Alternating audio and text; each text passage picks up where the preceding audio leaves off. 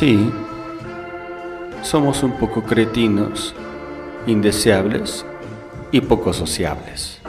Nos creemos únicos y especiales. Somos más tercos que una cabra de monte. Así es, tú bien sabes quiénes somos. Somos Marijo y Hans y somos odiosos. Odiosos Podcast.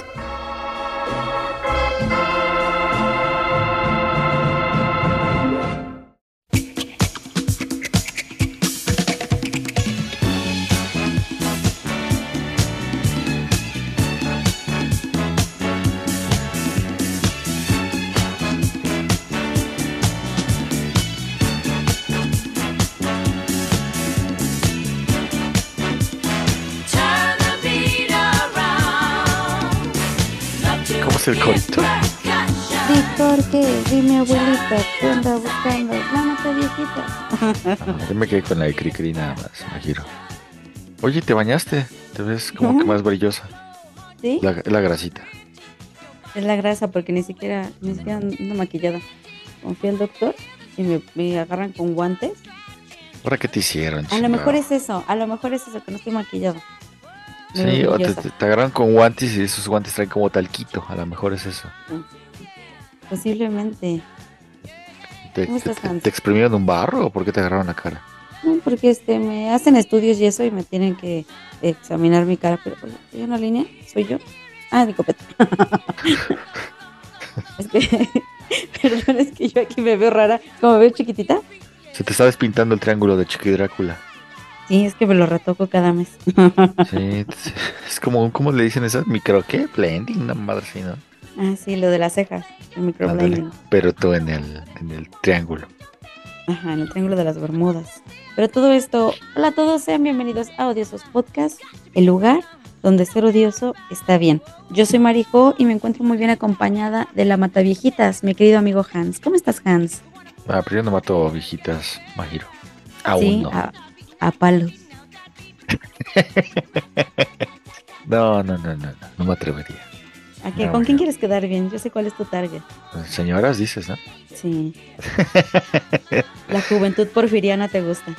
¿Y, y qué, qué tal te está, te está cayendo este mes de la mujer, Majiro? Veo que te, ya te bañas, veo que ya te arreglas un Mm. poquito más. Me está cayendo bien, este, todo muy bien. Me siento muy feliz, muy cómoda, muy alegre, muy saludable. Y, A pesar de las miles de enfermedades que tienes, estás estable. y a pesar de mi síndrome de los tres chiflados, me siento bien. Está bien eso, entonces. Pero para entonces, eh, ¿de qué chingados vamos a hablar, Majiro? Este, este día ya, ¿cuántos programas llevamos? Este sería el 39, Majiro. No manches. Pronto, ¿cómo decía el de los cazafantasmas, el niño? En el Podcast. episodio, en el episodio 43 agarramos nuestro, nuestro estilo, ¿no? Se O sea que ya estamos, estamos cerca y como que todavía no hay estilo. ¿Qué chingados vamos a hacer? Sí, ya estamos a nada. ¿De qué vamos a hablar? Pues mira, estamos en el mes de la mujer y pues eh, las mujeres no solamente son sabias, no solamente son amorosas, Oye, buenas oye, pero, madres, buenas hijas. pero yo, ¿ya fue la marcha de las mujeres o todavía no? Es el 8. Ah, o sea, Para cuando salga este episodio, ya fue. ya fue la marcha. Exactamente, es el día de Ah, mañana. Eh, las mujeres no nada más somos hermosas, no solamente somos buenas amigas, No todas. buenas esposas, Bueno, todas. eh, también las hay culeras y muy culeras, como las mujeres asesinas de las que vamos a hablar en Ah, el chingada. día de hoy. Mujeres asesinas, pero mexicanas o de todo el mundo, Majiro. Pues eh, yo te tengo unos casos de, del extranjero y pues ah, cuando quieras, Hansito, nos arrancamos. Ah, ya, esto ya está preparado. Ahora sí ya ensayamos bien, ¿o qué pedo? Pues más o menos, es que es algo que me gusta mucho, hablar de asesinos seriales. Sí, o sea, como que cuál es. ¿Por, por qué mucha gente se identifica? Ya alguna vez lo tocamos, tal vez, pero tú, ¿por qué crees que se identifica alguna persona con un asesino serial? Yo creo que por falta de identidad, lo había dicho esa vez, como por, por falta de identidad, no saben este, y pues se van a lo más obvio, ¿no? A, a- Pues- a seguir a, a gente que creen que tiene la razón. Aparte, fíjate que, que, digo, asesinos hay en todo el mundo, pero veo que en Estados Unidos hay unos bien psicópatas. Pero ¿por qué se dará ahí? Yo creo que todo el mundo, ¿no? Pero a lo mejor por el país, ¿no? Sobresale mucho ese tipo de asesino ahí. Yo creo. Hasta les hacen No- series no de televisión. sé. Sí, ya ves la que se hizo de Dahmer. Película. La, la serie de Jeffrey Dahmer que se hizo para, para Netflix. O, o la- de- las de Ted. Bundy y cosas así. Eh, bueno, la mayoría son eh, hombres, ¿no? Pero hay una muy famosa, ¿no? Que hasta le hicieron película. ¿Quién? Que se llama Aileen Wuornos. Que hicieron la película que se llama Monster. Que es una Charlize prostituta que la protagonizó obviamente Charlize Theron. Pero fue un cambio radical porque subió de peso. Se, como que la maquillaron demasiado para que se viera piel muy acabada, muy fea. Y ganó el Oscar, ¿no? Creo Charlize Theron por esa Pues, interpretación de Monster. No lo sé, pero tenía que haberla ganado. O si no lo ganó, pues tenía que. ¿Qué hizo ella? Cuéntanos. Pues era una prostituta y mató, no mató a muchos, eh, también, no exageren, Majiro. Mató nada más a siete en Miami. Ah, poquitos. Sí, pocos, pero pues ya la, la, la, la detuvieron, pero se supone que ella actuó en defensa propia porque todos esos tipos la quisieron violar. Pero en realidad era prostituta, ¿no? Era prostituta. O sea, digo, no es que no crean la víctima, es que, pues, eh, ella ofre- ofrecía sus, sus sexoservicios y cuando veía, bueno, lo que yo recuerdo, y cuando veía que, que podía quitarles dinero, se los quitaba y los mataba. Ah, bueno, eso, eso salió en la película, ¿no? Pero la verdad no sé. Eh, también porque tuvo una infancia difícil, cosas así. Normalmente muchas mujeres eh, que son asesinas tienen una, una niñez, una infancia muy culera, ¿no? ¿Sería asesina yo en el futuro? Ah, puede ser. ¿Has sido tentada alguna vez de darle la madre a alguien, por lo menos? Ay, claro, claro. De, de golpear, sí. Lastim- lastimar y dejar inválido o por lo menos con una secuela ya medio... Sí, Sí. sí, fíjate que sí. Sí, pero nunca lo he hecho y nunca lo haré. Pero Mm. en mi mente ha existido la posibilidad. Bueno, pero lo estás pensando, lo estás pensando, no lo estás actuando, pero puede ser que llegues a un límite donde vuelvas a vivir una situación similar como la que viviste algo traumática en tu, en tu pasado y a lo mejor ahora sí lo haces. Sí, posiblemente. Y si lo haces, quiero que lo grabes para que nos presumas. Este, ¿y qué más hizo ella? Pues nada más. Se murió en el 2002, le pusieron la inyección, letal y nada más. Ahí fue el fin de Ellen Wuornos. Muy interesante. Fíjate, yo te voy a contar de Susan Smith. Oh. Susan Smith eh, asesinó a su hijo Daniel de tres años y a Alexander Smith de 14 meses de edad, que serían un año dos meses. En la noche del 25 de octubre de 1990, ay, se me fue, el- se me fue la fecha, perdón, es que no le entiendo ni a mi letra. Ah, lo, lo escribiste, estuviste toda la tarde haciendo tarea. Claro, sí, yo hago mis tareas. Ay, güey. Ese es un apunte de, No, de- del inventario del molino, no te hagas. Susan Smith. Che, Majiro. Es que Hoy te, lo, que, hoy te lo tomaste en serio. Asesinó a su hijo Daniel de 3 años, a su hijo Alexander de 14 meses, un 25 de octubre. Mintió diciendo que un hombre afroamericano había robado su carro y que sus hijos iban en el asiento de atrás. Hubo un revuelo en Estados Unidos con este argüende, con esta desaparición de los niños, hasta que eh, pues un día se supo que pues Susan estaba casada con David Smith, pero Susan tenía un romance, un amante, un amante que nunca se supo la identidad pero un amante que en una carta le decía a Susan que el único, el único problema en su relación, el único impedimento para que ellos se amaran eran sus hijos. Así fue como Susan en su locura empezó a odiar a sus hijos, le- los empezó a tratar mal y un día los subió a- al asiento de atrás de su carro, manejó muchos, muchos kilómetros hasta llegar a una zona como rural donde había un lago. Puso el carro en, en un, este, en un barranco, quitó el freno de mano y el carro Sí. se cayó y murieron los niños, evidentemente. ¿Y Esto se supo tiempo después. Susan fue condenada, fíjate, ya le di la vuelta a mi hoja, fue condenada a 30 años de cárcel en 1995. 30 años. Así es. Y podría decirse que se dice que puede salir libre en el 2024. Ah, todavía Eh, vive. O sea, está viva. No- Claro. No, no la condenaron ni a la silla eléctrica o inyección, inyección No. letal o esas cosas. No, no fuera un latino robándose un jamón en una tienda porque si lo llevan a la silla eléctrica o lo, lo pican. Como te acuerdas ese tipo que estaba sentenciado pero se salvó, creo que se llamaba Carlos Aldape Guerra. Si, si la memoria no me falla en los noventas. ¿Cómo se salvó? Se salvó porque en su juicio no sé qué hubo ahí unas inconsistencias. Estaba sentenciado para la silla, no, para la inyección letal. Ujú. Se salvó. Este, le hicieron toda una campaña aquí en Tebasteca. Creo que salió en una telenovela que se llamaba Al Norte del Corazón. No sé si te acuerdas. Yo nunca he visto esas telenovelas. No, Yo ni yo, pero, pero es que aquí viene lo gracioso, Majiro. Salió en esa novela, le hicieron muchas entrevistas, salió en programas, salió en las noticias. Y al mes, bueno, eso, eso sucedió en todo en ese mes, de que lo pusieron en libertad. Y a los dos meses, que se mata el pendejo. En un choque. se volteó en su camioneta. Ya- estaba ya destinado. tocaba, estaba destinado. O sea, fue lo Sí. cagado, fue lo- muy gracioso eso. Porque se hizo famoso, ¿eh? En ese tiempo no te hacías viral, pero yo lo recuerdo que lo pasaban en las noticias, en, salió en la telenovela. Y ve, a los dos meses que se mata. Es lo que te digo, fuera un mexicano, un hondureño, un guatemalteco, cometiendo un crimen menor en Estados Unidos, lo mandan de, a, a la pena de muerte.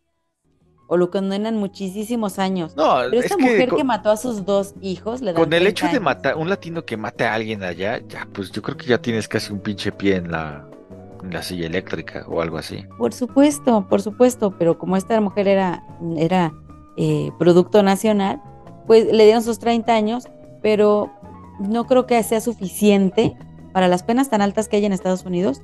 No creo que haya sido tan tanto tiempo, no lo suficiente para haber matado a sus dos hijos. O sea, ¿cuándo saldría entonces, dices? Tentativamente en el 2024. O sea, ya le queda un año, ya. Ujú. Ah, bienvenida a la sociedad otra vez. Como, como la llena de Querétaro que ya salió. Sí. Pero Igual, en eh, México las penas no son tan largas. es que hay mucho por el sistema penal, a veces también yo creo que eh, el mismo el mismo sistema no quiere mantener a los a los pues, delincuentes en, en la, en la cárcel porque es un costo para el Estado, Majiro. Entonces se claro. lleva se lleva todo un proceso y si hay inconsistencias, hay amparos, eh, que si se violó no sé qué cierta madre, pues van para afuera otra vez, o sea, por falta de pruebas o por falta de no, una falla en el proceso. Sí, claro. Qué feo. Qué feo. Y qué, qué triste que no sea, no sea parejo para todo. Ah, bueno, pero también si tienes dinero, pues también sales rápido. Por supuesto. Por Pero supuesto. Si, no tienes, ya te chingaste, imagino. Está súper cabroncísimo. Te pueden plantear un- también un, un, un delito más.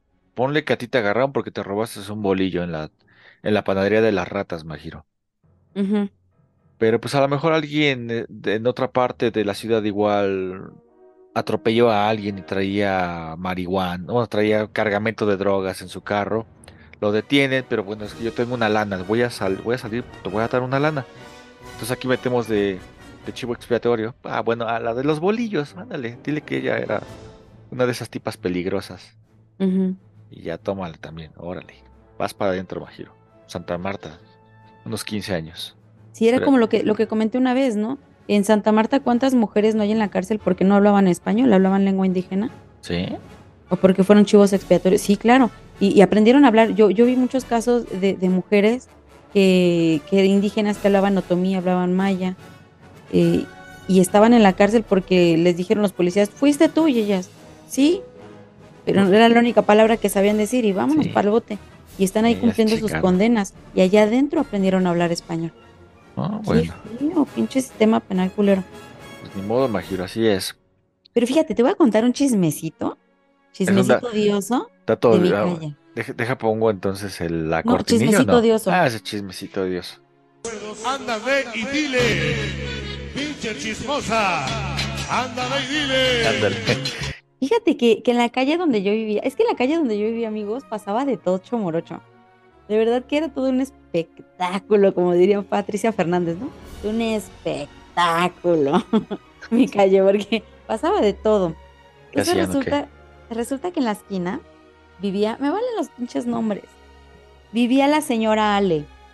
Ay, güey, pues no nos escucha, pues nadie nos La escucha. señora Ale enfrente tenía de vecina a la señora Amalia. La señora Amalia estaba casada con el señor Jorge, que era un judicial. Pero el señor Jorge, cuando tenía ganas, se cruzaba la calle y se iba con la señora Ale a tener sus encontrones amorosos. Ah, sí. Eran jóvenes como, bueno, no sé, como cuántos, cuánta, cuántos años Es que- tenían. Es que no sé, yo creo que nuestras edades. Güey, o sea, ahorita Pero como te estoy hablando ahorita. de los noventas. Tú ya los veías señores, ¿no? Ajá, sí, yo ya los veía como muy grandes. Pero no, ahora sí, son, todos son los chavos. Estaban, cha- estaban bien Ajá, Estaban chavos. chavos. Entonces, eh, se cruzaba, ¿no? Y siempre se agarraban a madrazos. Ya cuando te asomabas a la calle, ya veías a la señora Ale y a la señora Amalia ahí agarrándose a putazos. Eh, pero para esto la señora O Ale, sea, sabían, sabían ambas de sus Claro, pues ondas. es que vivían una enfrente de la otra. Sí, bueno, sí, luego la señora muy Ale no era nada discreta.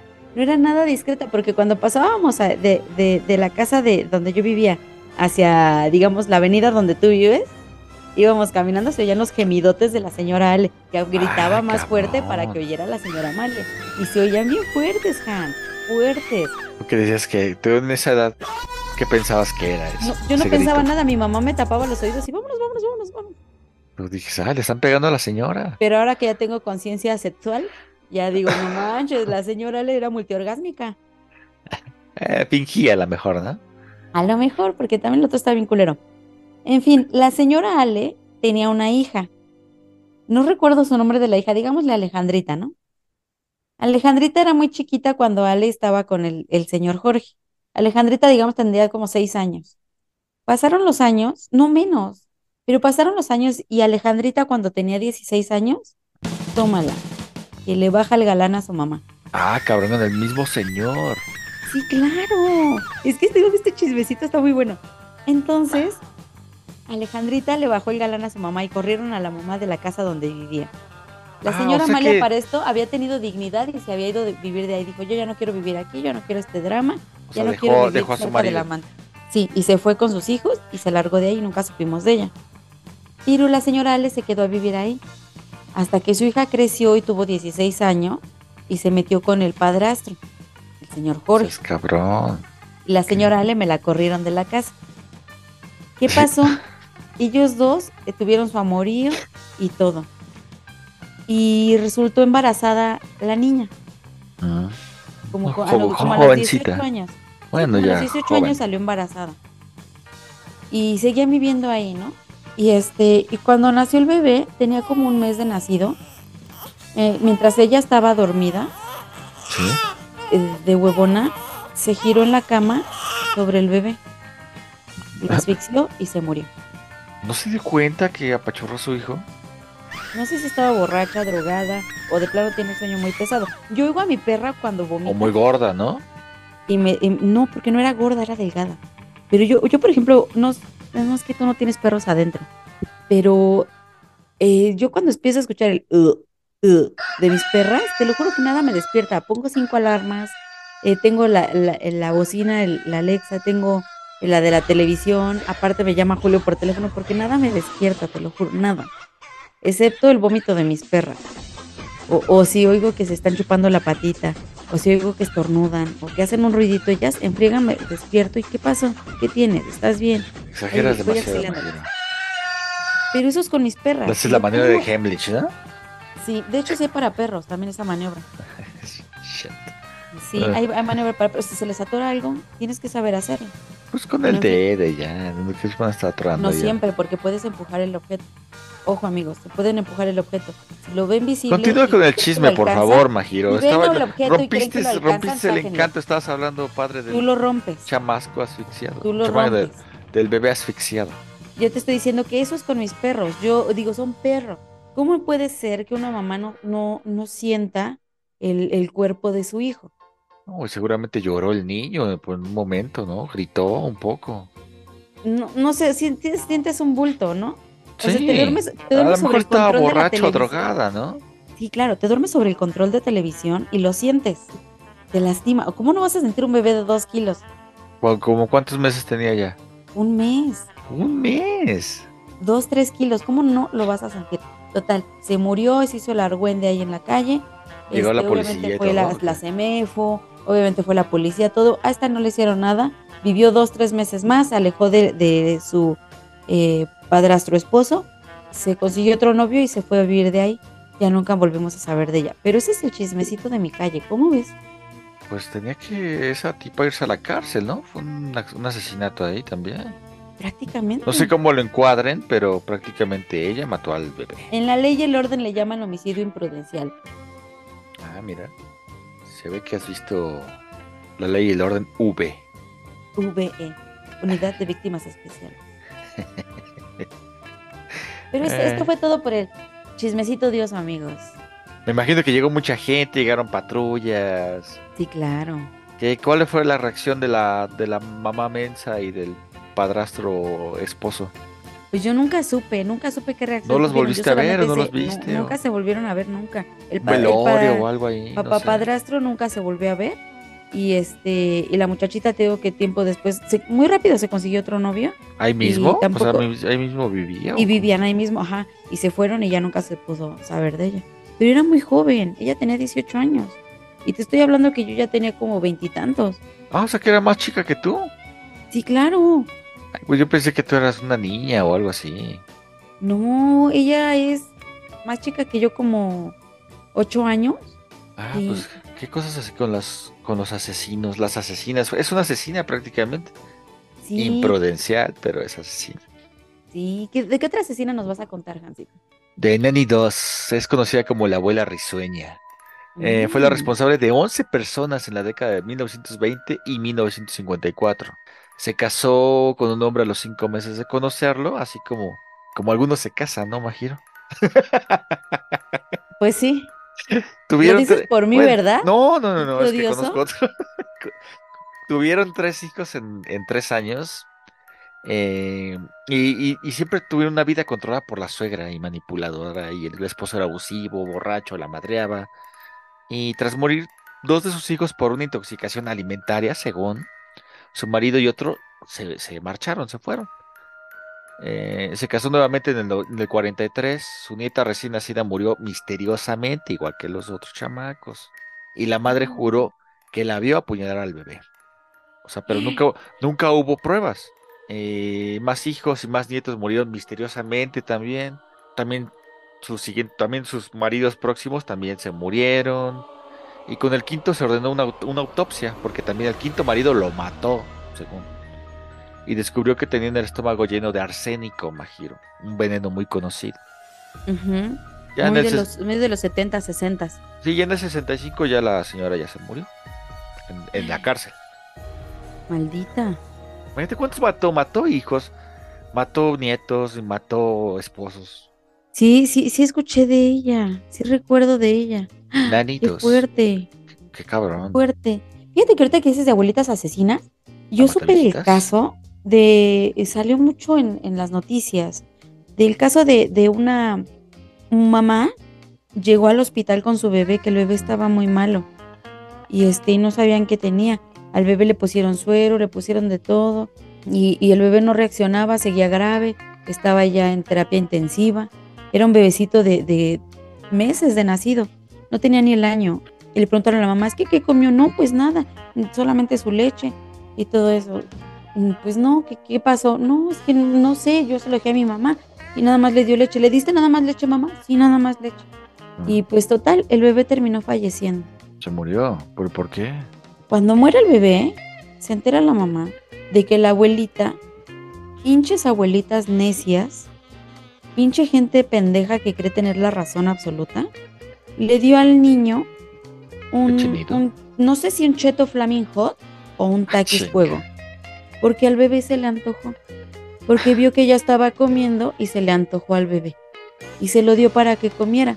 ¿Qué pasó? Que esto le irritó y le, le lastimó el estómago al bebé, que es un bebé recién nacido Me imagino, ¿no? al grado de que los obviamente los doctores dijeron que comió leche, pues nada, si nada más comió leche, entonces no es intoxicación por leche, no es nada de eso.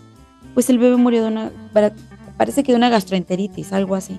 No, si tan solo tú cuando ¿Por qué? te comes Porque la abuelita picoso, ¿no? estúpida, sí, claro, porque la abuelita estúpida le dio un cheto al niño de meses de nacido. ¿Eso dónde se fue. Majiro? En México. Ay, güey, bueno, sí. Nomás se venden esos Imagínate, aquí. imagínate el, el- el cargo de conciencia uno, que mató a su nieto. Sí. Y dos, que su hija, yo creo, en la vida le va a hablar de nuevo. El odio y el repudio que se ganó de su Pero hija. yo eso se dieron cuenta. ¿se dieron cuenta hasta que el niño murió o la abuela Porque la confesó? abuelita lo confesó cuando el niño ya había muerto. Puta, ya mejor se hubiera quedado callada, ¿no? Entonces fue muy fuerte eso. Y ahorita que dijiste de esta mujer, digo, híjole, qué feo. Qué feo. ¿Cómo, cómo pueden vivir con, con, con la, la conciencia así?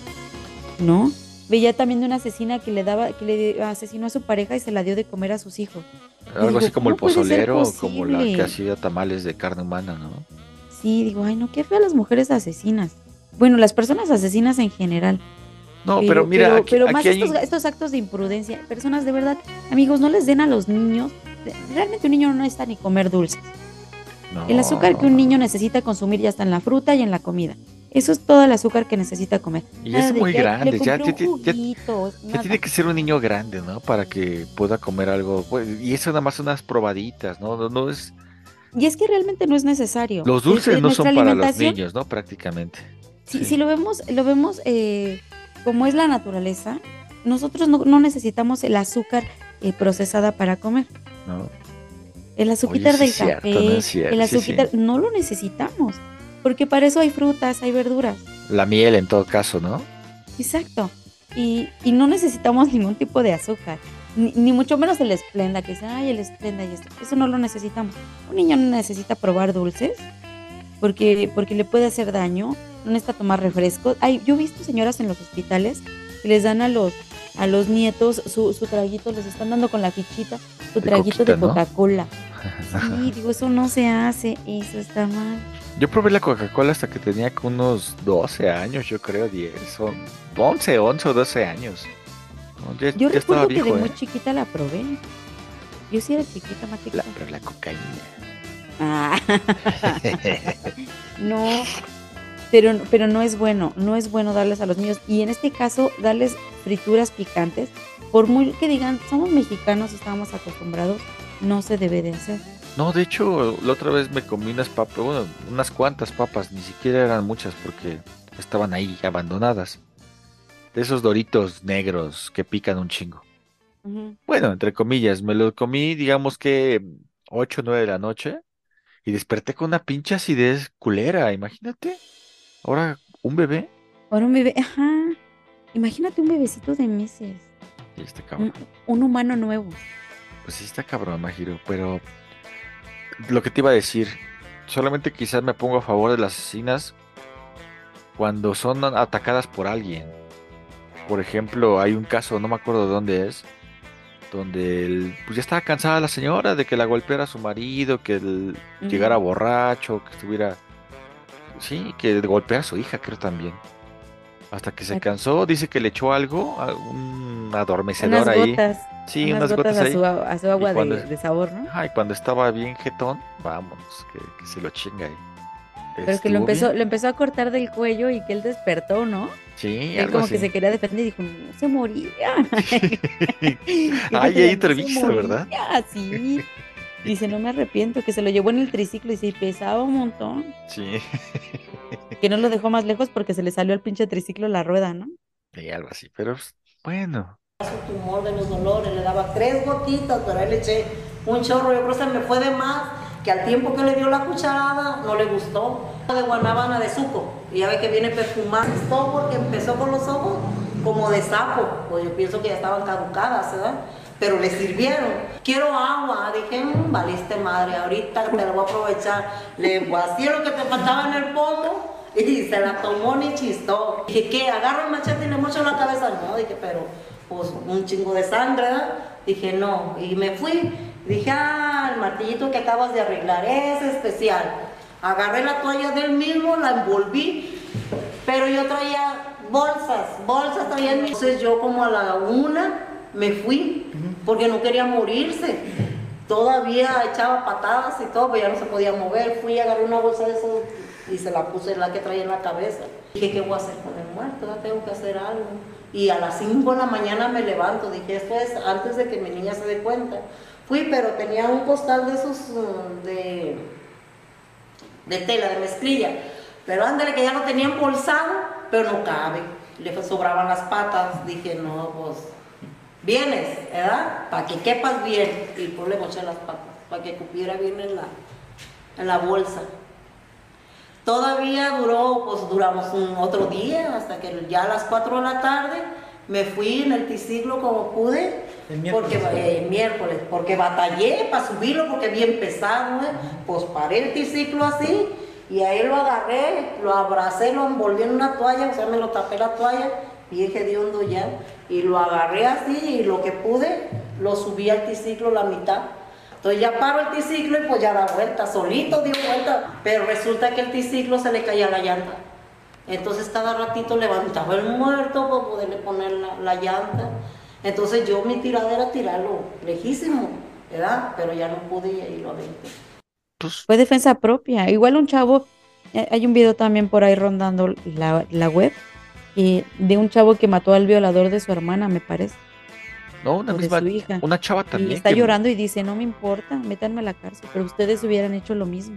Creo que también aquí por la Morelos, algo así, también un chavo metió una chava a un hotel y la violó y después nomás lo estuvo cazando hasta que ella lo convenció de ir otra vez al hotel y ahí se lo chingó.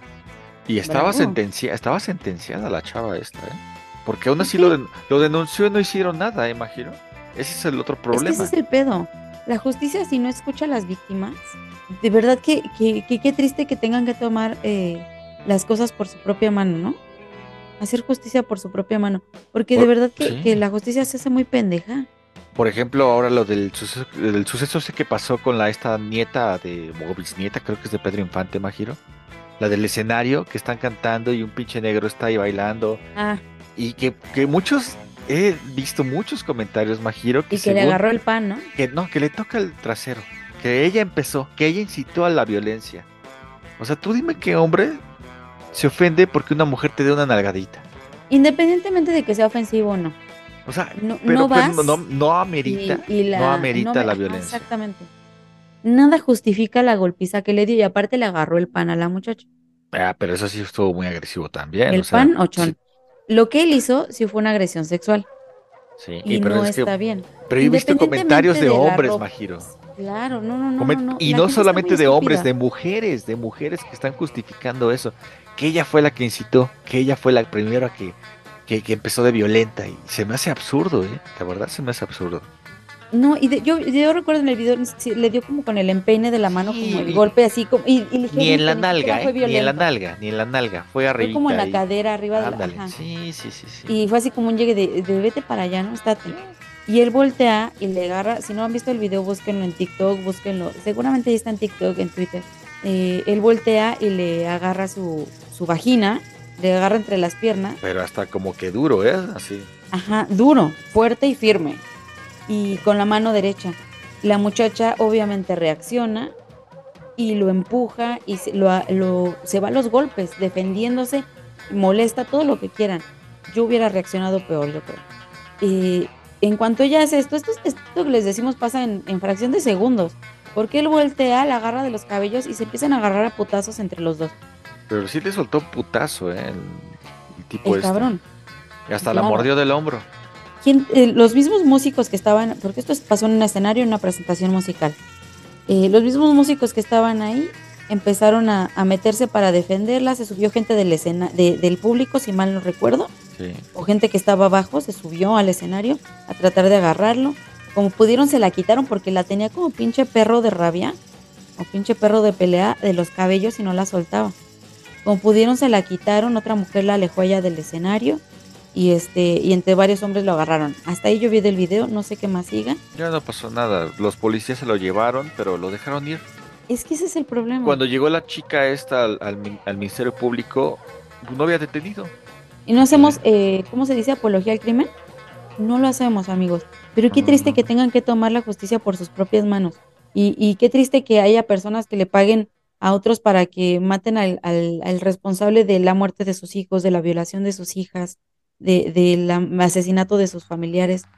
Eh, y qué triste que tengan que pagar para que adentro de la cárcel los desaparezcan, porque eso es lo que pasa en México. Esa es la realidad. Simplemente porque la justicia no hizo, no hizo nada y solamente los tienen unos mesecitos y ya los van a soltar libres. Cuando, cuando hicieron mucho daño en la, en la realidad. Eso es muy triste. Pero yo lo que te digo, a mí lo que sí me llama mucho la atención es de que mujeres y hombres opinen de que eh, a una pequeña nalgadita, palmadita le llamen agresión y que con eso justifiquen violencia contra una mujer. Ahora, a pesar de todavía fuera mujer contra mujer, pues bueno, que se den en la madre igual. Aún, aún así no se justifica. Pero un tipo que le sacaba varios centímetros de Sí, porque De la chica tenía estatura, tacones y este tipo todavía era fortaleza. más alto que ella. la agrede todavía sexualmente, todavía la golpea, todavía la muerde, y todavía se sale con la suya y no le hace nada. Creo que hay una orden por ahí ya de detención de, no sé si sea relaciones exteriores, de que ya para deportar a este pendejo. Igual y no. Fíjate que, no sé si te he contado esta, esta anécdota de mi vida. Eh, yo trabajé muchos años en un restaurante de comida china, como 5 o 6 años. Ah, los que mataban a los perros eh, cercanos a Plaza Aragón. No, no, no, no, no. Eh, pero el, tío de la dueña trabajaba ahí como cocinero. Yo a veces pues tenía que estar atendiendo en la barra o cocinando atrás, lo que hubiera, porque pues es que yo era como el personal de confianza y lo que este, hiciera falta pues me mandaban a hacerlo o, o yo me aventaba a hacerlo porque les faltaba luego personal, ¿no? Yo estaba atendiendo en la barra en ese momento y ahí no había platos de unicel. Entonces agarré y dije, bueno, voy a subir a la bodega por platos de unicel. Y subí por los platos y vengo con un chingo de, de charolas, bolsas de charolas, vasos, cucharas, tenedores, todo vengo cargando en mis manos. Me obstruían la vista. Pero pues era bajando las escaleras derechitos salías al, al pasillo principal. Accidentalmente, el, el- bueno, el tío de, de, de, de la dueña, de mi jefa, bueno, si no sabes qué, Hans, vámonos a un corte comercial y volviendo les cuento esta historia.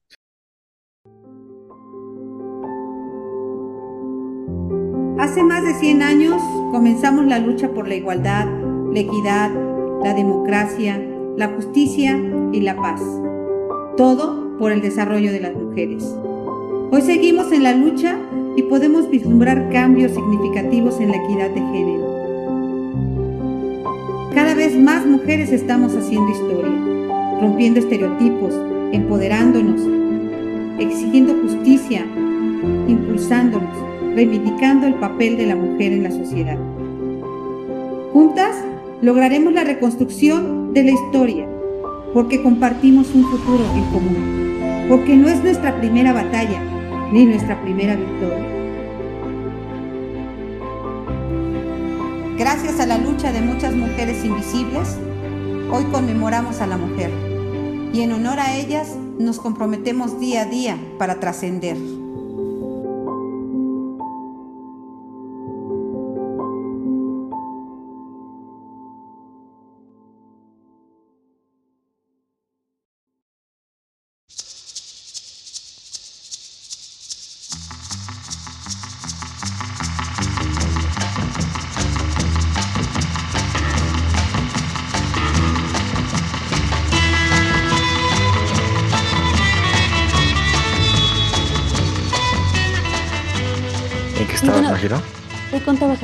Entonces, este, venía yo bajando con, con todos los trastes y estaba el tío de la dueña, eh, no recuerdo su nombre, Ujú. eh, en cuclillas en, en la cocina. Paso yo y le piso el cordón trasero de su mandil, que era muy largo. Ni siquiera lo movía el señor. Lo pisé un poquito. Y voy saliendo hacia el pasillo. Conforme yo iba saliendo hacia el pasillo, yo sentí que alguien me seguía. Volteo y era él. Y venía hablando cosas en chino. Y yo dije, no lo va a pelar. Venía diciendo groserías en chino para que me entiendan. Y yo dije, no lo va a pelar. Siempre estaba de amarguetas. Cuando llego hacia la parte de adelante, él empieza a irse a los golpes hacia mí. No, madrazos. A, A madrazos, a puño cerrado. cerrado, Ay, a pegarme en los brazos. Iba sobre mi cara. Yo obviamente puse los... Yo traía las manos ocupadas llenas porque me amarraba yo las, las bolsas en las manos para, para traerme más, para no hacer dos viajes. Entonces yo no podía quitarme los uniceles de las manos.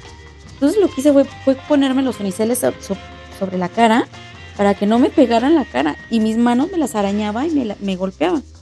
Y yo con los uniceles le empecé a pegar así para alejármelo y empecé a gritar para que alguien saliera y me ayudara. ¿Y llegó alguien al rescate o qué pasó? En eso salió su esposa de la cocina, salió alguien más de la cocina, no recuerdo quién era, y lo, lo- lo agarraron, lo empujaron. Llega la mamá de mi jefa, que, que me adoraba esa señora, y se metió y le empezó a gritar que me dejara, que se alejara de mí, y me empezó a ver. En ese momento me sentí tan vulnerable y me puse a llorar. Me puse a llorar con un dolor de brazos, con, con un dolor de, de todo.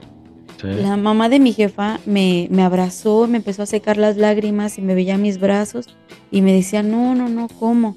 Y en eso que le hablo por teléfono a, la que era mi jefa, le dije, tu tío me acaba de pegar. Ah. En chinga llegó, a los 15 minutos llegó ella, venía desde su casa, llegó y me dijo, ¿qué pasó?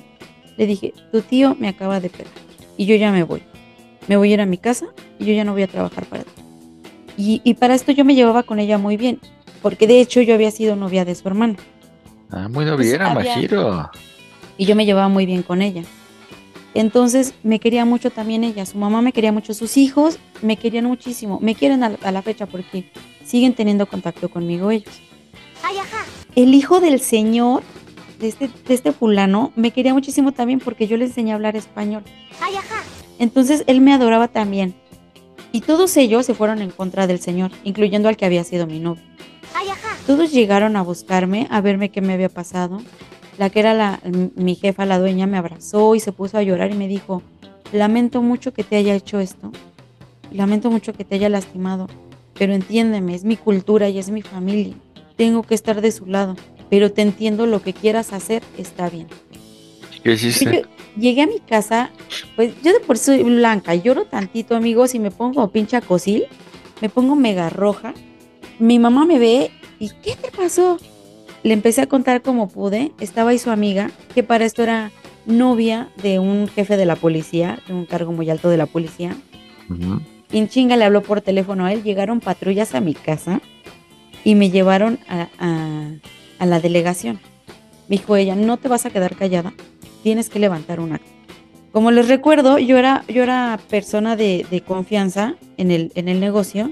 Yo les arreglaba sus trámites con, con del pasaporte, de su visa, de todo eso. Entonces yo tenía en mi correo electrónico fotos del pasaporte de él, porque yo le había arreglado papeles a él. Ok. Entonces llego yo a la delegación, ahí en la delegación de la colonia donde vivimos. Entró este comandante, que, que era el novio de la amiga de mi mamá. Les dice, soy fulanito de tal, ella es mi sobrina y la acaban de agredir. ¿Y qué pasó? Me, me metieron al médico legista, luego me meten a dar mi declaración y me dijeron, to- todos me decían ahí en la delegación, a este hijo de su pinche madre se lo va a cargar la verga y lo vamos a regresar a su país. ¿Y así fue? No, espérate, Oh, eh, fuimos, eh, eh, resulta que, que Relaciones Exteriores tenía un problema, algo así, un tratado con China y no sé qué tanto, que no lo podían denunciar. Podía quedar el antecedente eh, de, de la agresión en, en sus antecedentes, en México, pero no lo iban ni a arrestar ni nada. Entonces el comandante, enojado, molesto, porque también yo lo conocía y también era- muy amable conmigo, dijo, ¿sabes qué? Vamos a darle un pinche susto, vamos a meterle un pinche susto a este hijo de su chingada madre. Agarraron, se subieron un montón de pa- patrullas, fuimos a la plaza, todavía, todavía no eran las nueve de la noche, que era la hora de salida. Fuimos a la plaza y cuando quisimos entrar a la plaza dijeron, no, no pueden entrar porque es propiedad privada. Ella, la dueña, era amiga de la, de la gerente de la dueña, no sé qué, de, de la plaza de Plaza Aragón. Y pues de cierta forma no dejaron entrar a las patrullas ni a los policías. Estaba prohibido. Oh, qué la chingada. Pero el comandante no sé qué movió, qué hizo, que al final se terminó enterando que este hombre más tardó en pegarme que en irse a, a- a Sonora o a Tijuana, me parece. Y se fue a vivir allá. Se contactaron entre chinos y lo mandaron a otro restaurante chino por fan de las chingadas. Qué la chingada, Majiro. Y Pero, nunca se pues, hizo bueno. justicia, nunca se hizo nada. Ahorita que dices esto de este hombre, del agresor de la... Esto va a colación a, a- a la cantante. Y dices que lo van a extraditar o que lo van a regresar a su país. ¿Quién sabe? Yo sufrí una agresión física eh, violenta de, de parte de un extranjero y no le, hizo- no le hicieron nada. Pero no eras famosa, Majiro. Esto es famoso. Ahora ya son las cosas Tal virales. vez es eso, tal vez es eso. Porque Cuando se hacen me viral, las cosas a veces funcionan. En su momento, ahí mismo en la delegación, me dijeron, ¿quieres que le hablemos a reporteros que vengan? Pero yo estaba tan asustada, con tanto miedo, y, y no sabía qué pasaba, no sabía qué hacer, que, que dije que no. Pero yo creo que, que era lo que tal vez pudo haber pasado, ¿no? Si hubiera Puede habido ser. cámaras o algo así. Tal vez por mi, mi, mi familiaridad que tenía con, con la dueña, con su mamá, con su hermano, con su primo. Tal vez por ese parent bueno, no parentesco, por esa familiaridad, por esa relación tan personal, tan amistosa que teníamos, no quise hacer nada. Pero esta es la triste pero- historia, Pues amigo. imagino. Te tengo, te tengo una sorpresa, te tengo una entrevista con una asesina serial. Este. Ya los escucho, no los escuchaba, hola. no. Hola, hola, ¿nos escuchas? Sí, ¿Es verdad Ya. que eres una asesina serial? ¿A cuántos has matado? Doña, doña asesina. Dije de amor. no, pues a ninguno, nada más ahorita que venía en el, en el camino, este, pues subía una persona, ¿no? Y me dijo, ¿no le da miedo que, que sea yo un asesino serial. Y yo, pues, no, no creo que coincidan dos al mismo tiempo. Pu- puede ser, ¿no? ¿De verdad subiste un extraño a tu carro? No, Ah, Entonces sí. Como de Monster. Allá en, allá en Pachuca tienen una asesina muy famosa, ¿no? Que es esa, ¿cómo se llama? Mataviejitas. Ah, Bueno, ¿cómo, no. cómo- cómo se llama? la mataviejitas era de Pachuca. De- era de Tulancingo, ¿no? De Tulancingo. Era de. Tulancingo. Eh, De Tulancingo, pero vivió un tiempo en Pachuca. Igual de Hidalgo para el mundo, la Mataviejitas. Y dicen que hasta el FBI la ha investigado porque no se le nota eh, remordimiento. No le provocó de- nada. Ella como si nada, muy tranquila con todo el, el Pero- relajo. este. Pero ella las mataba porque, según él, les hacía un favor, ¿no? O sea, ya porque eran viejitos, ya, ya habían vivido y para que no sufrieran nada. ¿no? necesitaba y porque porque decía, bueno, no afectó a nadie. ya están de ida. Bueno, Pero estamos de acuerdo que al final pues sí estás acabando con una vida, ¿no? Por muy No. favor que les quieras hacer. yo, yo tengo conocidos que quieren morir de viejitos tranquilos en su cama. O sea, podría ser una buena solución a mataviejitas. Una buena solución. Pues sí, Pero ¿no? a Para sueldo, darle. a sueldo, ¿no? Quien, quien quiera los servicios de la Mataviejita estaría ideal. Quien Y quiera las- los pudiera pagar, porque igual hay gente que ya no quiere vivir. Sí. Eso sí, sí. Vi, vi- vi una viejita que, que estaba cumpliendo años, como 90 y algo, y te le están cantando las mañanitas. Y este le dicen, pide tu deseo, pide tu deseo. Y antes de apagar las velas, dice, ojalá sea el último. Y sopla Ah, las sí. velas. pues que cada- cuando ya estás adulto, a lo mejor ya ya te vale, cansada ¿no? de vivir. Sí, ¿no? Ya, ya te vale. ¿Tú? También hay una, ¿no? Que entrevistan y dice, ¿algún consejo? Ninguno, ya. Ya, estoy cansada, ya. Sí. ¿A los, ¿A los cuántos años te gustaría vivir, Sandri? ¿Muy viejita o morir joven? No, no, no quiero ¿O cuál es la edad y como cuál sería tu último Muere joven y deja un cuerpo bello. Sí, A ver, una vuelta, Sandy. no. no. ¿Por qué? ¿Por qué? ¿Por qué tu, tu contradicción ahí? ¿Que no quieres morir viejita? ¿Por qué? ¿O no quieres morir joven? ¿Por qué? ¿O cuál No, es tu no edad? quiero. la- ¿Cuál es la edad, la edad ideal? A los 50. Es muy joven, ¿no? Pero ya empieza a, a acabarse el cuerpo, a, a de, ¿cómo? a deteriorarse. Entonces, no quiero estar mm, pasando tantas cosas. Ahorita, tiene 30 y tiene deterioro. Ya estoy bien madreada. Tengo 23. Eres como No. Jack. Ajá. Exactamente. Pero, pero es- no es en todos los casos. Bueno, ta- también ¿qué, qué estilo de vida quieres llevar. Si quieres divertirte a, a lo grande y a lo mejor si a los 50 te vas a llegar este, Sí. traqueteada. No, si llego a los 50 y llego bien. Bueno, Fíjate que tengo una tía que tiene 60 y algo. 64 creo. Y este, y la ves a mi tía y se ve tan bien, digo, no se ve una chavita, pero sí se ve de unos 47. Ajá, cuando me dijo su edad le dije, ¿qué? Y vi, busqué las fotos de mi abuelita, le dije, aquí mi abuelita tenía tu edad y ve mi abuelita y vete tú. Y mi tía anda con sus minifaldas, sus tacones y la ves muy guapa y muy coqueta ella. Y, y no creas que tiene piernas con varices, no creas que tiene... No, no, no, o sea, mi tía se ve súper bien. o sea, se cuida. No, o sea, bueno, eh, lo normal, pero no creas que es una mujer que hace ejercicio y eso, para nada. Bueno, y se dep- ve bien, depende del físico. Hay muchas mujeres que se ven bien aunque no hagan nada. Ajá, y digo yo, no manches, digo, qué bien estás envejeciendo. Bien Es que también vivir relajado ayuda mucho. Yo creo, porque tampoco tiene canas. ¿No? ¿Cuántos años tiene, dices? Eh, 60 y algo. No tiene canas. No. Se lo pinta. Usa el, el Lady Gracie Yo ya, yo 2000. ya te había contado que mi abuelito tampoco tuvo canas. Nunca tuvo canas hasta cuando se enteró mi abuelito. Mi abuelito murió de cáncer. Tú tampoco tienes, ¿verdad? Yo no. Y mi abuelito, este, eh, cuando se enteró que tuvo cáncer, dos meses antes de morir, se, se le puso blanca la cabeza. Pero hasta ese momento. Porque antes nunca tuvo canas. Le salían en el bigote, pero en el cabello jamás. Y entonces ¿Tú, a mi tía tampoco. Y a mí tampoco. ¿Tienes canas? Yo. Ah, me salen de vez en cuando aquí. Ah, pues bueno, poquitas.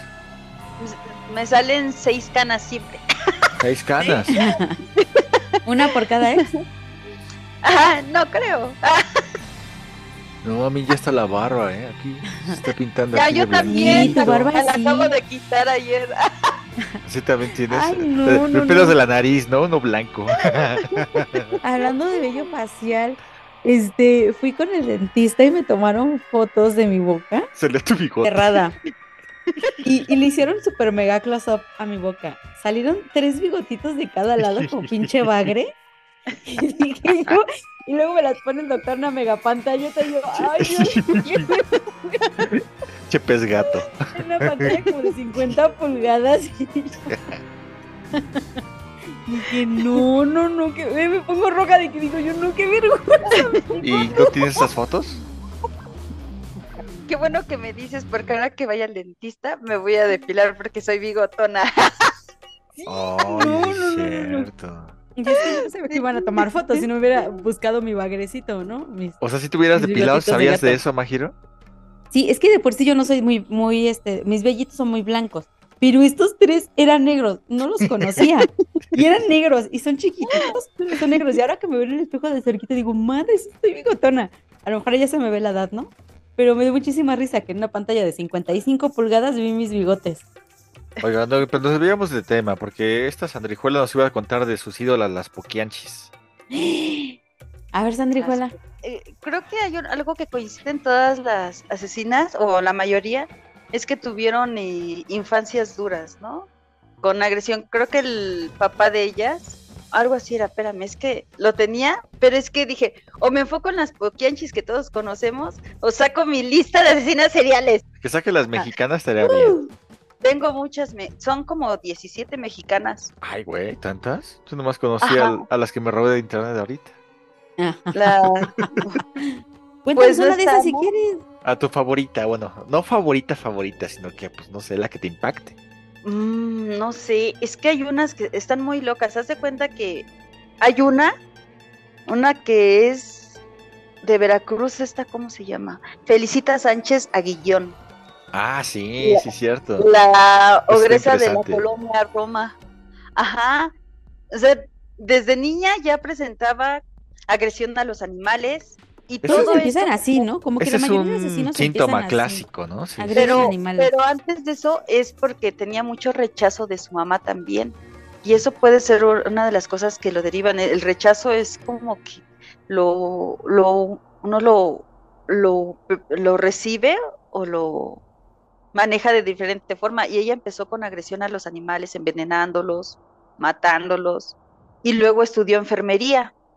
Entonces ya, ¿eh? ¿Y a qué se dedicaba? Aparte de enfermería.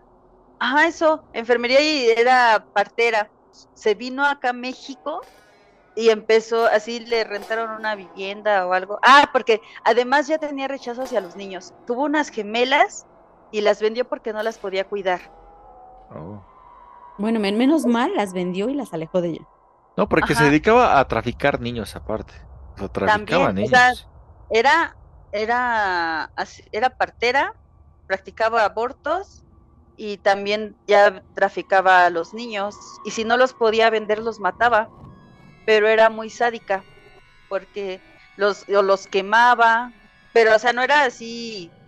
eh, eh, lo- o sea, ¿cómo se llama esto? Tiene un nombre en específico. Asfixiar. Bueno, que no, no, no, eso es aparte. O sea, sí los asfixiaba, los tocaba, lo- los destazaba ya que estaban muertos, pero, o sea, los quemaba, les, les echaba combustible o algo y después los prendía vivos. O sea, sí era muy sádica con los cabrona. niños. Ah, y los que tenía para, para regalar, los bañaba con agua helada, no les daba de comer y si les daba de comer les daba leche podrida, carne podrida y los golpeaba según burlándose que era su mamá. Sí estaba un poco retorcida. Ujú, Qué difícil, qué feo. ujú. Y todos los restos de fetos o los tiraba, bueno, la mayoría los tiró por el drenaje y un plomero era el que lo ayuda, la ayudaba, o sea, la, la encubría, porque a cada rato se tapaba. Hasta Sí. tiempo después, cuando la pescaron, fue porque estaba tapado, pero el, eh, en común con otro señor, no me acuerdo cómo se llama el señor, Como el, el drenaje, ¿no? Digamos. Ajá, Entonces los albañiles, ajá, los albañiles abrieron y lo que estaba tapando era un cráneo de bebé. Y, y dos piernitas de niños, creo.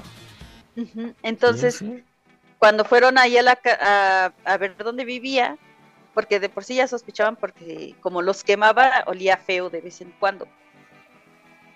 Y cuando fueron, pues la casera no sabía nada y los dejó pasar y lo que tenía eran velas, tenía fotografías de los niños, un cráneo, pero tenía fotografías de casi todos los niños que había matado, que dicen que es muy común en los asesinos seriales, ¿no? Tener como trofeos de sus, Sus trofeos, víctimas. sí, claro. Sí, esa, se me, esa estaba muy loquita. Ah, cabrón. Qué feo. Y aquí la pregunta obligada, Sandri, este, ¿tú alguna vez has pensado hacerle daño a alguien, a un hombre o a una mujer, o hasta pensado quitarle la vida a alguien? Segunda mala pregunta. Es que, es que, es que vas a escuchar la, la, la pregunta que le hice la- a esta Marijo y su respuesta fueron puras cosas muy sádicas, ¿eh? Me asusté. ¿Por qué, Marijo? Yo digo que a lo mejor tú vas a decirme algo más tranquilito. No lo sé. Sí lo he pensado muchas veces. De hecho, eh, mis, eh, mis reacciones sí son muy violentas. De hecho, acabo de madrear a alguien, ¿no? Sí. De hecho, los que me conocen sí saben que cuando estudiaba en la vocacional sí era muy peleonera y me peleaba nada más porque sí. ¿Eras porra? No, no fui porra, pero sí me gustaba andar en, en el guamazo. Nada más era la típica loquita de ¿qué me ves? Pasa. O, o sea, si te gusta ¿A tirar madrazos. Sí, estaba un poquito loca. Entonces, eh, pues sí, a, a veces mis pensamientos eh, primarios son muy violentos. Entonces, normalmente es así de, "Ja, ja", nada más me río, pero ya no hago nada, ya no me peleo. Pero yo Pero creo que es- todas las personas imaginan o piensan en algún momento medio violento, ¿no? En sus vidas. Simplemente así como que una pequeña simulación, ¿no? En tu cabeza. Pero no lo Es- haces. Es que es diferente Bueno. pensarlo que hacerlo. Yo creo que sí se vale todos tener algún pensamiento, una- un arranque de ira mental, pero no ejecutarlo. Pues sí, más que nada por el Estado de Derecho. Pero si no hubiera leyes, Majiro, entonces, ¿qué es lo que pasaría ahí? Eh, Es que habría es más una de las cosas, ¿no? Mm, En otras épocas no estaba mal visto matar a alguien, ¿no? Eh, que tenían que darte tu satisfacción, lo retabas a duelo y vámonos. Pues Cachetada Pues, con guante eh, pues blanco. en el viejo este, ¿no? Prácticamente. No, también en época de caballeros. eh, Sí, por de ejemplo, cachetada con guante blanco. Ujú. Te reto a un duelo. Te golpeaban con un guante blanco en la mejilla. ¿Y si el otro no aceptaba? Te reto a un duelo. No, tenías que aceptar Yo todo, le ¿no? exijo una satisfacción. ¿Estás loco? Lo reto a un duelo. Este sujeto está loco. ¿Aceptará o es un de caba- era cobarde? algo de caballeros. Y de tenías a hecho, tu padrino. ¿A, Sí. esp- a espadazos y todo? ¿O, O a, o a- o a pistola. Y tenías tu padrino, alguien que te llevaba la pistola, que, que se, te, te ayudaba, te preparaba para el duelo. de hecho, los, los padrinos tenían que cargar las armas y verificar que estuviera todo en orden. y ya Bueno. acordaban, de hecho los padrinos eran los encargados de mediar el asunto, tratar de convencerlos que no se batieran en duelo y que se compensara la falta de otra forma para que quedaran ambos este, contentos. Pero Y en el caso de que ellos insistieran con el duelo, los padrinos eran encargados de que el duelo se llevara a cabo de la Ajá. mejor forma, correcto, sin trampas. Güey, ¿cómo También saben ustedes de esas cosas? Yo no sabía. Porque nos gustan los crímenes. Sádicas, ahí las dejo. Es que es, ahorita lo que estabas mencionando, que mm, no llegar a la acción, ah, no sé, hay veces que me dicen que yo no estoy bien de mis facultades mentales, que, que los reto a que me lo vuelvan a decir. Ah, no es cierto.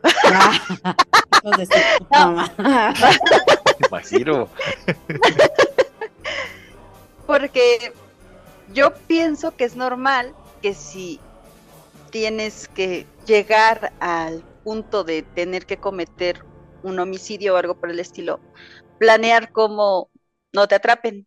Pues Entonces claro, dicen- claro. O sea, Pues piensas, o sea, que sí, eso no es normal. ¿Piensas Y yo hacerlo? Y tú estás, tú estás, no estás planeando el crimen, estás planeando cómo ocultarlo, Sandra. Sí, sí, yo, yo sé- mira, Majiro, yo he soñado que mato a alguien, pero estoy ya pensando la solución de cómo zafarme de aquí, o cómo zafarme de, de- del, del pedo, porque ya veo como que la consecuencia legal, eh, las evidencias, o que si yo no dejé algo ahí de, para que sirva de evidencia, o si va va a agarrar un infraganti. Todo eso está en mi mente cuando estoy Es soñando esas cosas. ¿Qué es lo que tienen en común una, una gorda de Tinder y un asesino serial? No sé, no sabemos. A ver si no nos bloquean por eso. Que ambos Por- son buenos en ocultando el cuerpo.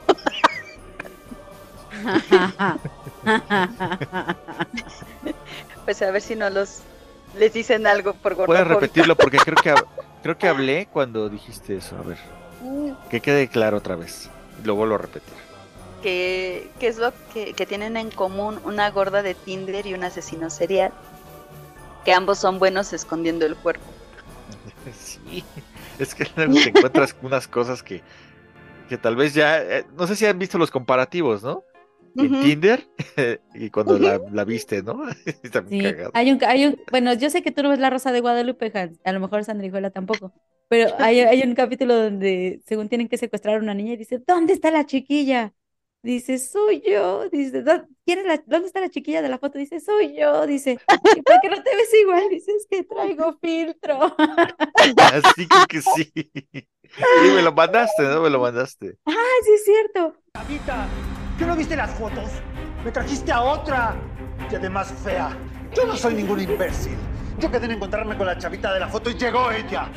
Y la traje como me dijiste.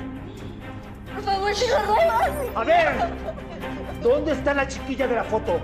Soy yo. Pues no te pareces. Le puse filtros. ¡Ay, le puse filtros! Esto es un fraude.